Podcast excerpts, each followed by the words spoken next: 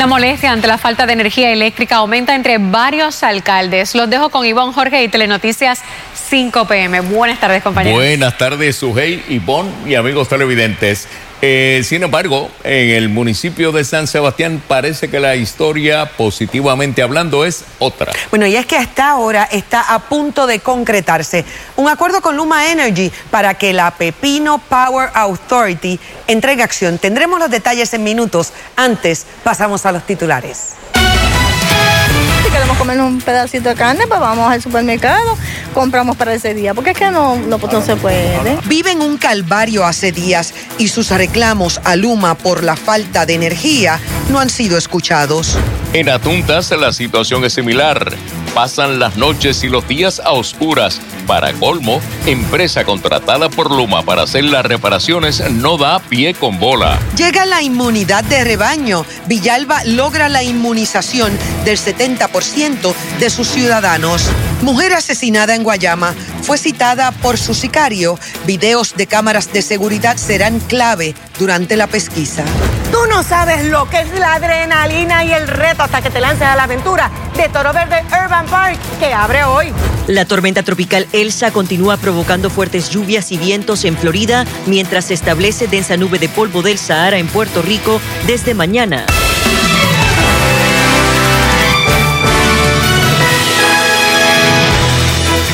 Amigas y amigos, buenas tardes. Tremendas sorpresas se llevaron hoy los residentes del barrio Arenas en Sidra, que desde el viernes están oscuras a raíz de una avería en el servicio de energía eléctrica, cuyo origen no ha sido identificado. Bueno, Jorge, resulta que hoy, luego de varias llamadas a Luma Energy, se enteraron que las querellas que radicaron por teléfono durante el fin de semana se borraron del sistema. Wow.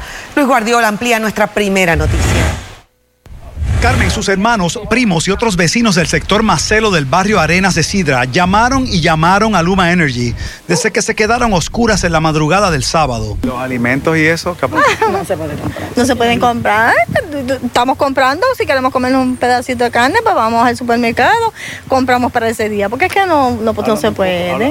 El fin de semana largo resolvieron como todos, utilizando generadores y repartiendo extensiones a los vecinos según podían. Ahora mismo mi hermana me está dando una línea para la, la nevera, pero apenas este, cinco horas que se puede prender. Cerca de 20 residencias fueron afectadas por el apagón, incluyendo la de Virginia, quien padece de Alzheimer. No se ha visto que vienen a arreglar nada, nada. ¿Me han dicho dónde fue la avería? O... Tampoco, no se sabe, no se sabe dónde fue la avería. Yo sé que estábamos todos, todos estamos sin luz.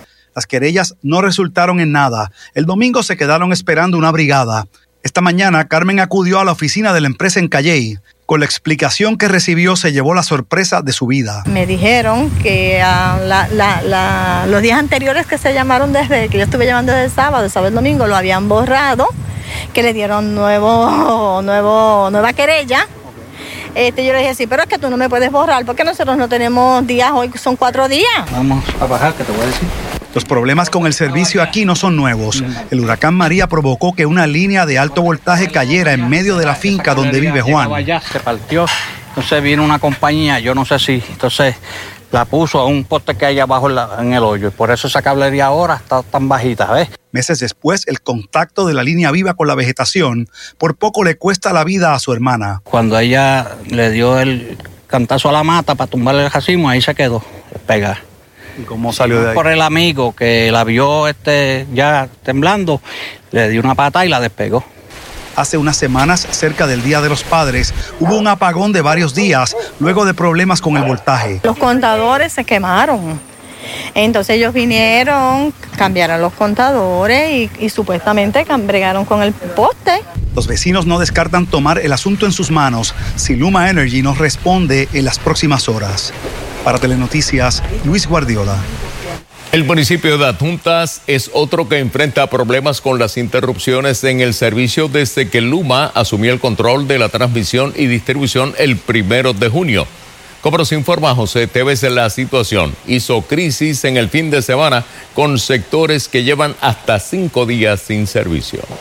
El residencial Alturas de Adjuntas es uno de los sectores afectados que hoy volvió a amanecer con 12 de sus 42 apartamentos sin servicio de energía eléctrica. Doña Teresa, cuéntame, ¿desde cuándo está sin luz? Desde el viernes por la noche. En el caso de los residenciales públicos, estos apagones cobran otra dimensión por las restricciones que imponen los contratos de arrendamiento. Que no nos permiten este, ni plantas eléctricas ni estufas de gas. Estamos a galletas y a salchichas. La administración denuncia que los apagones aquí son continuos y con más o menos frecuencia. Todos los residentes se ven afectados. A veces se va una parte y esta parte tiene, cuando no esta parte no tiene, cuando acá ya tiene. O sea, Aparte de residencial, el alcalde José Irán Soto identificó hoy otros 11 barrios o sectores que también estaban sin servicio. Uno de estos, las parcelas Irizarri, donde la avería afectó también el sistema de bombas de acueductos. Y mi mamá lleva 14 años en cama, en unas condiciones que uno tiene que tener un gasto de 15 dólares diarios para poder prender la planta, para que ella pueda subir y bajar su, su cama tener las facilidades de un abanico con estas calores y así estamos. Así llevamos un mes. Luma ha subcontratado los servicios de la compañía Lord Electric para atender el municipio de Adjuntas, pero según el alcalde, estos llegan desorientados porque no conocen ni el área ni el sistema.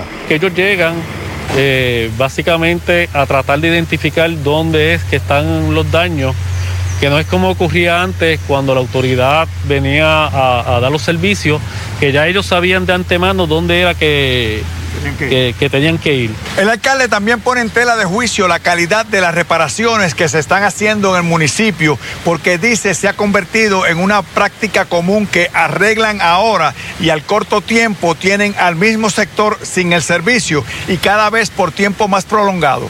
El primer ejecutivo municipal solicita la intervención directa del gobernador Pedro Pierluisi en el asunto y amenaza en unirse a otros alcaldes de la zona para llevar sus reclamos a los tribunales. Para Telenoticias les informó José Esteves. Bueno, y de un momento a otro, el alcalde de San Sebastián, Javier Jiménez, estaría reuniendo con funcionarios de Luma Energy para llegar a acuerdos sobre los trabajos del Pepino Power Authority. Jeremy Ortiz nos tiene la información en directo. Cuéntanos, Jeremy.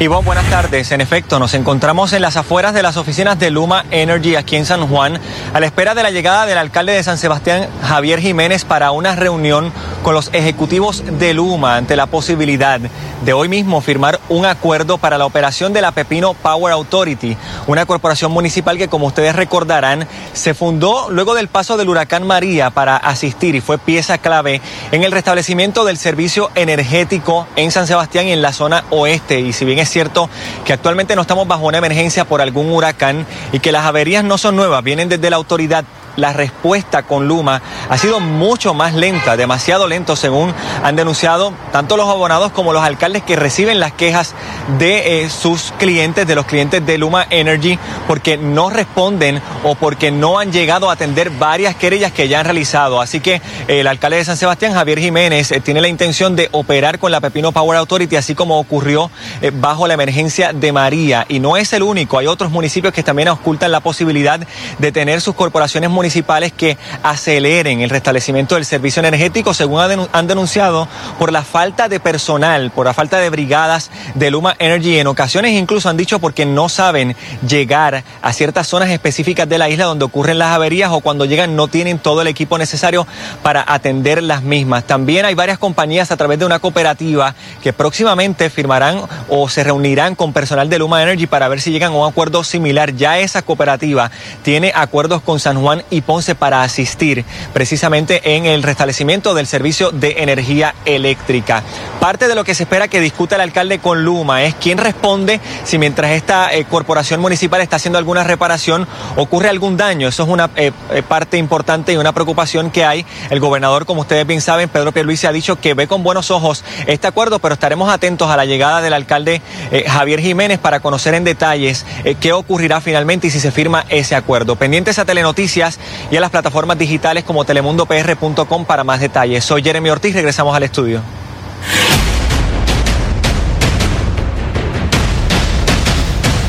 Villalba se convirtió en el primer municipio en que logran la inmunidad de rebaño, ya que llegaron a ese 70% que se espera la isla logre durante este mes. Muchas felicidades. Sin embargo, ahora tienen la preocupación del inicio del año escolar. Luisa Sotero nos tiene detalles.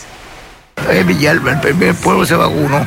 Villalba se convirtió en el primer municipio en llegar al 70% de su población vacunada, logrando esa inmunidad de rebaño que se espera que se alcance a nivel isla para este mes y en momentos en que ya comenzaron las nuevas flexibilizaciones en las directrices por el COVID-19, entre ellas que quien complete su secuencia de dosis no tendrá que usar la mascarilla de forma obligatoria. Seguimos protegiéndonos porque no estamos no estamos 100% seguros todavía. La mascarilla no la debo usar hasta que no, no esté bien controlado esto.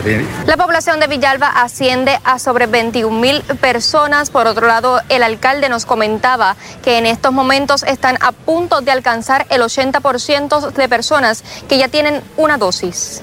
Nosotros vamos a mantener eh, el uso restrictivo de las mascarillas en las facilidades municipales y en aquellos lugares que el municipio pueda tener algún tipo de control, porque hay que no podemos bajar la guardia, están subiendo, la tasa positiva está subiendo un poco, eh, hay unas variantes que eh, variables que de alguna manera nos preocupan. La epidemióloga de este municipio exhortó a las personas a continuar las medidas de prevención en momentos en que se han registrado otros dos casos de la variante Delta en la isla. Es una variante bastante contagiosa, ha aumentado significativamente los números en Reino Unido, así que la situación es la misma, ¿verdad? Que continuamos vacunándonos. Villalba también fue pionero en cuanto al sistema de rastreo de COVID-19 y actualmente se encuentran vacunando casa a casa. Todavía seguimos en, en, pandemia, todavía tenemos que cuidarnos, así es que ellos, las personas pues están, han tomado esa determinación todavía de pues permanecer con, con sus mascarillas.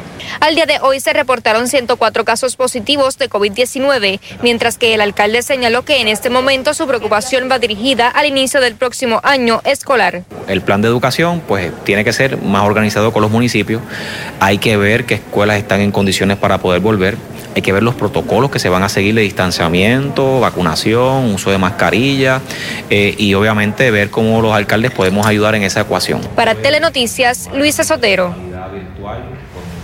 El gobernador Pedro Pierluisi insistió en la importancia de la vacunación mientras aseguró que está atento al nivel de positividad del COVID que registró un leve aumento en los pasados días. En cuanto a los pensionados, garantizó que trabajan nueva legislación afín con el plan fiscal, pero que igualmente viabilice que se honren sus pagos. Walter Soto León amplía. Aunque es un aumento nominal a 2.5% en comparación con el 1.3% de positividad que se registró la semana pasada, los científicos están pendientes sobre todo en el nuevo contexto en el que casi todas las restricciones para contener la pandemia se abolieron y todavía falta más del 40% de la población por vacunar. Obviamente la flexibilización acaba de comenzar, o sea que esto no, no tiene nada que ver con la flexibilización. Ahora bien, aquí lo importante es que la gente siga vacunándose y se protejan. Eh, los que, lo que vemos en los contagios es que la inmensa mayoría, si no todos, son personas que no se han vacunado.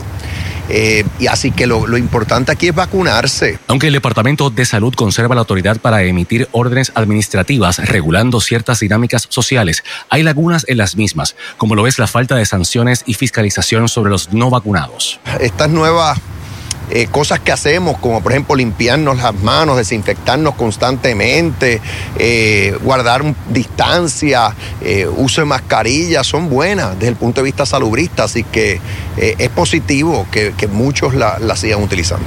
Otro asunto que mantiene ocupado al gobernador es la seguridad de las pensiones de los jubilados del gobierno. Afirmó que trabaja en legislación que pueda armonizar con los intereses de la Junta de Supervisión Fiscal y en consenso con la legislatura. Lo que implicaría es que se pongan en primer rango, luego de pagar deuda, en primer rango a la hora de, eh, de hacer los, los, los, pagos que tenga que hacer el gobierno. O sea, que tenga la mayor prioridad. Con legislación se resuelven, habría que llegar a un punto como enmendar la constitución, digamos. No, no habría que llegar a ese extremo de enmendar la constitución y es algo que yo voy a plantear. Eh, responsablemente, eh, porque sí, o sea, veo que la Junta está obsesionada con que haya un corte en pensiones cuando ya lo hubo en el 2013. Sobre la misión de recogido de neumáticos que está a cargo de la Guardia Nacional, Pierluisi estima que en cuestión de dos meses esté completada. El costo debe ser eh, como alrededor de 2 millones de dólares son como dos millones de gomas de, neumáticos que hay eh, en la calle y son un riesgo por Zika, eh, eh, ¿sabe? el mismo dengue, todas estas cosas. Para Telenoticias, Walter Soto León. La Guardia Nacional va a iniciar mañana el recogido de neumáticos, mientras dueños y clientes de gomeras se expresaron esperanzados en que la historia no se repita y a largo plazo se tomen medidas para recoger y reciclar a tiempo los neumáticos. Maribel Meléndez Fontán con los detalles tienen que trabajar, tienen que volver a trabajar, la agencia que sea, quien sea, pero ya, tienen que hacerlo ya, ya yo no aguanto, yo no puedo, tengo esta goma en la marginal. Con la activación de la Guardia Nacional se procederá de inmediato con el recogido de neumáticos a lo largo y ancho de la isla. El proceso semanal de reciclaje está aproximadamente en 125 mil gomas semanales. Con esta iniciativa queremos triplicarlo sobre 300 mil para atender esta necesidad porque se puede convertir en una, en una situación de salud. Unos 200 efectivos estarán participando de la misión encomendada por el gobernador Pedro Pierluisi, tarea que pudiera complicarse debido a la gran cantidad de gomas en vertederos clandestinos. En algunos podremos utilizar equipo pesado, digger y otras maquinarias para levantarlo. En otras pues sabemos que va a tener que ser a mano. Es una situación que llevamos años sufriendo el que no vengan a recogerlas y, y pues tener la iniciativa junto con la Guardia Nacional pues es un tremendo apoyo. Sabemos verdad que va a tomar varios días en este proceso, como podemos ver son muchas gomas que hay que ir sacando, pero sí, esperamos que sean bien pocas las que veamos. Se estima que hay cerca de 2 millones de neumáticos en más de 2.000 establecimientos en toda la isla, por lo que la Guardia Nacional pudiera demorar cerca de dos meses en completar esta misión. ¿Dónde serán depositadas estas gomas? Hay siete compañías en el sector privado que se dedican al reciclaje de estas gomas. Unos de ellos las trituran, otros las compactan y las exportan fuera de Puerto Rico al mercado internacional. En abril pasado, Pierluisi decretó un estado de emergencia ambiental y ordenó al Departamento de Recursos Naturales tomar todas las medidas necesarias para evitar otra crisis por la acumulación de neumáticos. Si, si reciben el dinero, pago anticipado y ya tienen los recursos porque hay plantas, o sea, están los camiones, pues entonces ¿por qué no las recogen constantemente para evitar lo que está ocurriendo hoy, no? Para Telenoticias, Maribel Meléndez Fontán. Y en Telenoticias queremos conocer tu opinión. Te preguntamos, ¿consideras apropiado activar la Guardia Nacional para atender la crisis de neumáticos en Puerto Rico? 75% opinó que sí, 25% dijo que no. Para más noticias, accede a telemundopr.com. Este segmento del tiempo es presentado. Sintonizas. Guapa. La poderosa.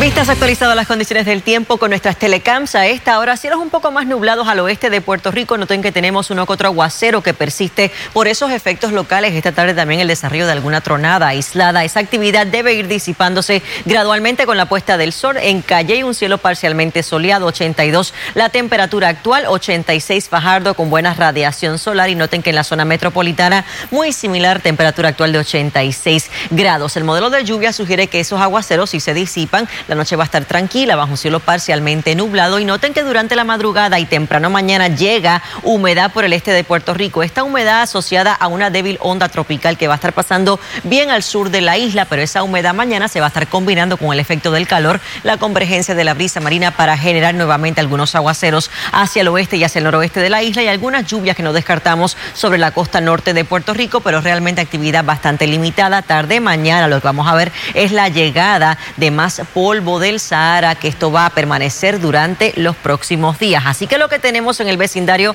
es esta débil onda tropical pasando al sur de la isla, va a crear condiciones más húmedas durante el día de mañana porque se va a estar combinando con esta vaguada en alta atmósfera, una vaguada bastante débil que se mantiene lejos de Puerto Rico, pero va a fomentar por lo menos el desarrollo de esos aguaceros típicos por los efectos locales. La alta presión está establecida en general, está provocando fuerte ventolera que también continúa durante los próximos días y a la vez ese viento es lo que va a estar transportando esa densa nube de polvo del Sahara que sí va a estar afectando la calidad del aire. Tenemos el boletín actualizado de Elsa, se mantiene todavía como tormenta tropical con vientos de 70 millas por hora, movimiento de traslación al norte a 10 millas por hora. Ya se encuentra a unas 155 millas sur-suroeste de Tampa y noten que sí está provocando muchísima precipitación. Ya todo ese sector de la costa oeste de Florida se encuentra bajo aviso de tormenta o si no bajo aviso de huracán. Y es que se espera que Se logre fortalecer nuevamente antes de tocar tierra. Vean que ya para la madrugada del miércoles con vientos de 75 millas por hora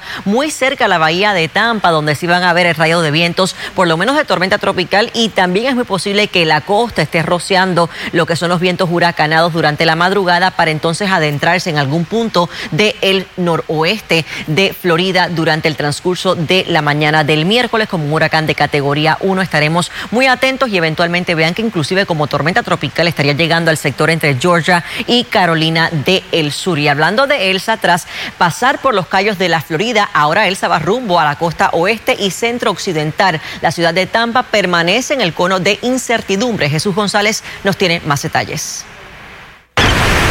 Estas imágenes contrastan con los pronósticos del tiempo para las próximas horas en toda esta localidad. Algunos, sin importar la proximidad de Elsa, decidieron tomarse un día de playa. En la mañana cuando llegamos sí estaba lloviendo, pero ahorita se como que se calmó y parece que ya viene más porque ya viene más el aire otra vez. Yo creo que vamos a estar unas dos horas más aquí y, y los vamos. ¿Desde dónde vienen? Desde. Sí. ¿Y les tocó la tormenta? Les tocó la tormenta aquí. Pues ya que, pues venimos, pero pues primeramente Dios y todo pase bien y vamos a ver qué hacemos.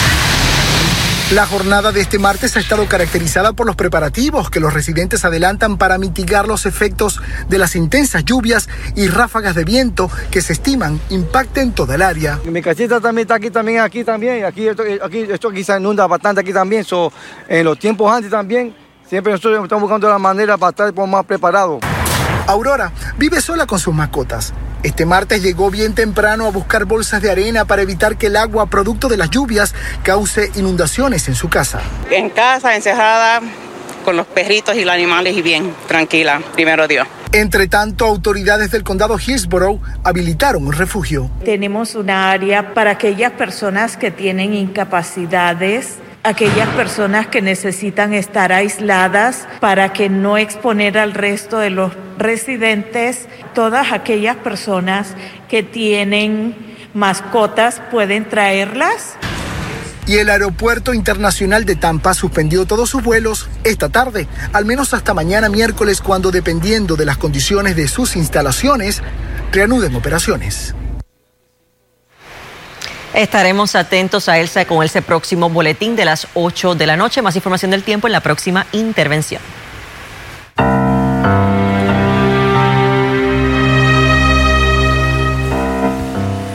Amigas y amigos, hoy otros dos puertorriqueños fueron identificados entre los desaparecidos tras el derrumbe del edificio Champlain Tower.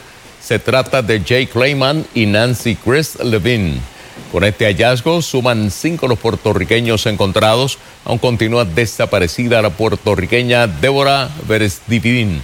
Mientras la cifra total de muertos en esta tragedia aumentó hoy a 32, de las cuales 26 víctimas han sido identificadas. El registro de desaparecidos marca 113. Ricardo Rosselló al Supremo, pero el PNP al apelativo. Vamos de... 6 de Guayama no descarta que la mujer asesinada ayer en la madrugada fuera citada por su agresor para ejecutarla. Los detalles más adelante. La diverticulitis puede provocar un intenso dolor que te llevaría al hospital tal y como le pasó al Papa Francisco. En una dosis de salud te decimos qué es y cómo se trata. Ponce es Ponce y sintoniza Guapa por su emisora Huizo Radio 1260 AM y 101.5 FM. Guapa Radio. Ponte adelante y regístrate en la aplicación AutoExpreso móvil hoy. Es bien fácil. Baja el app a tu celular Android o Apple y registra el número de tu sello de AutoExpreso para que puedas recargar automáticamente, mantengas tu cuenta al día y puedas hasta eliminar o añadir vehículos bajo una sola cuenta. No esperes más, evita hacer filas o paradas innecesarias. Baja AutoExpreso móvil a tu celular hoy. Es fácil y seguro. Registrarse es un paseo. ¿Te preocupa alguna úlcera que no cicatriza? En el Hospital Wilma Vázquez de Vega Baja te podemos ayudar. En el Centro de Cuidado de Úlceras y Medicina Hiperbárica del Hospital Wilma Vázquez en Vega Baja, dominamos las técnicas médicas más avanzadas como terapia de oxigenación, presión negativa, injerto de piel y otros. Contamos con los especialistas certificados de mayor experiencia para lograr una pronta cicatrización, evitando amputaciones aceptamos la mayoría de los planes médicos, incluyendo el plan de salud del gobierno con First Medical. Para más información y orientación, llámanos al Hospital Wilma Vázquez en Vega Baja. Teléfono 787-807-7575. 807-7575. Por fin se acabó la espera para los viajes de Vieques y Culebra. A partir del 30 de junio podrás comprar los boletos de tu viaje con tiempo accediendo a la aplicación www.puertoricoferry.com. Disfruta de salidas a tiempo y viajes seguros comprando tus boletos por www.puertoricoferry.com. ¿Tiene problemas de alta facturación en su factura de acueductos? Usted pudiera tener un tubo roto oculto en paredes y pisos de su casa. En Professional Plumbing contamos con detectores electrónicos para localizar su rotura y pueda acogerse a la ley 33 para que le baje su factura. Professional Plumbing 787-630-7333. Plomería y destape en general. Certificados por DACO. Professional Plumbing 787-630-7333. Por más de un siglo, juntos hemos encontrado en la YMCA de San Juan un lugar seguro donde desarrollar nuestro potencial. Aquí encuentras una variedad de programas deportivos, educativos y de bienestar, como gimnasio, yoga, natación, baloncesto y centro preescolar. En la YMCA te fortaleces física y mentalmente y floreces. Redescubre hoy todo lo que la Y tiene para ti. Visita ymcasanjuan.org. ¿Que no consigue cita para sacar la licencia de aprendizaje? Entra ahora a sesco.turnospr.com y saca una cita para tomar el examen de aprendizaje de manera virtual. Con AVI podrás tomar el examen desde la comodidad de tu computadora o tablet, de forma fácil, rápida y segura. Y si quieres hacer otras transacciones de Sesco, evitando exponerte al COVID-19, toma tu celular y conéctate al app de Sesco Digital. Saludos, damas y caballeros. Voy Turisteando les da la bienvenida a bordo de este viaje con destino a Puerto Rico, una isla, 78 destinos. Favor de abrochar sus cinturones ya que estaremos atravesando zonas de aventura. Asegúrense de que todo su equipaje, maletas, neveritas, calderos y otros estén debidamente guardados. Para tener un encuentran arma de fuego cerca de la escena donde una joven madre fue asesinada en Guayama. El PNP se distancia de Ricardo Rosselló. La estrategia de uno al apelativo y otro al Supremo. Hablamos de eso. Y las condiciones del tiempo estarán más brumosas desde mañana con algunos aguaceros aislados. El informe completo del tiempo más adelante. La División de Homicidios del 6C de Guayama no cuenta con un sospechoso del asesinato de una joven madre ayer en esta municipalidad. Bueno, la investigación continúa a todo vapor para establecer cuál es el móvil de este hecho de sangre, pero Ivette Sosa nos tiene detalles. Agentes del CIC de Guayama encontraron el arma que pudo haber sido utilizada para ejecutar a Sandra Dones Roque, la mujer de 22 años cuyo cadáver baleado fue hallado ayer muy cerca de la urbanización La Pradera en Guayama. El arma encontrada es una pistola calibre .40. También se levantaron allí otras piezas de evidencia. Allí se ocuparon unos casquillos de este .40 y, la, y también se ocuparon unas balas .40 también. Punto .40 y balas. Sí. Pero la pistola es punto .40. La pistola, este, 10, milímetros, pero dispara a punto, este, balas punto .40, sí. Me asusté primero, porque estoy lavando, estoy ahí este, tendiendo ropa y escucho cuando ellos dicen, mira el arma ahí. Hubo el tiroteo. pa, pa, pa, y después hubo hubo acá. Y parece que dieron los nenes acá y esa, y la, la muchacha estaba hablando por teléfono con alguien, parece, y el mismo tipo lle- lle- llegó a matarla. ¿Pero usted vio a esa persona?